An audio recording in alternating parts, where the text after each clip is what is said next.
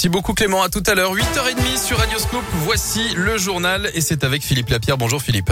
Bonjour Guillaume, bonjour à tous. À la une ce matin, la prolongation du pass sanitaire.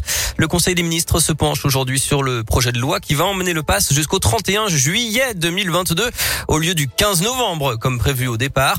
Le texte durcit au passage les sanctions en cas de fraude jusqu'à 5 ans de prison et 75 000 euros d'amende. Et puis je rappelle que les tests dits de confort deviendront payants ce vendredi pour les personnes non vaccinées et qui n'ont pas d'ordonnance. Les PCR coûteront environ 44 euros en laboratoire et les antigéniques autour de 25 euros en pharmacie. Dans l'actuel Lyon, peut-être la fin de la galère pour Iman et Rabat, les deux étudiants en grève de la faim devant l'université Lyon 2 ont levé le camp selon le progrès. Leur demande d'inscription en master avait toutes été refusée jusque-là et ils n'avaient pas de place. Le rectorat affirme avoir fait des propositions dans l'académie de Lyon et attend désormais leur réponse. Un train en panne ce matin en gare d'Amberieu cause des perturbations entre Lyon-Pardieu, Genève et Chambéry selon la SNCF. Cinq personnes blessées hier soir dans un accident sur le périph' Laurent Bonnevet à la sortie du match de Lasvel au niveau de l'Astrobal. Trois voitures se sont percutées selon les pompiers. Et puis la ministre des Armées, Florence Parly, annonce la disparition d'un soldat français au Mali. Le maréchal des logis Adrien Quélin est décédé après un accident dans une opération de maintenance à Tombouctou. Elles sont aides à domicile, agentes d'entretien, accompagnantes d'enfants en situation de handicap.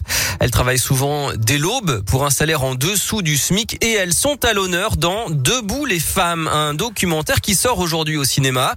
Un secteur très précaire que la crise du Covid a mis en lumière et que le réalisateur, le député France Insoumise François Ruffin, espère voir revaloriser. On réussit à l'échelle de quelques héroïnes dans le film une sortie du silence, puisqu'au au départ c'est moi qui prends la parole pour elle, et à la fin c'est elle qui la prenne pleinement.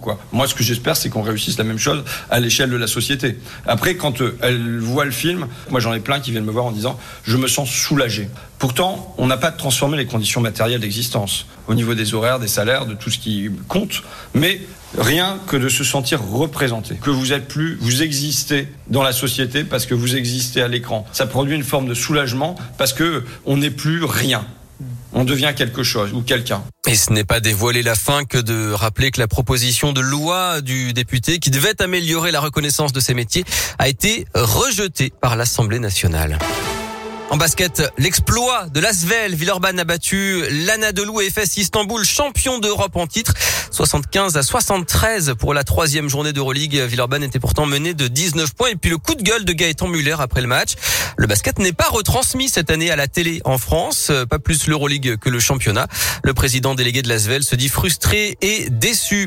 C'est la semaine du goût en ce moment et un marché de goût s'installe aujourd'hui place Bellecour. 75 producteurs et artisans de la région vous attendent. C'est jusqu'à 20h, gratuit et ouvert à tous. Il faut présenter son passe sanitaire et le masque, bien sûr, est aussi obligatoire.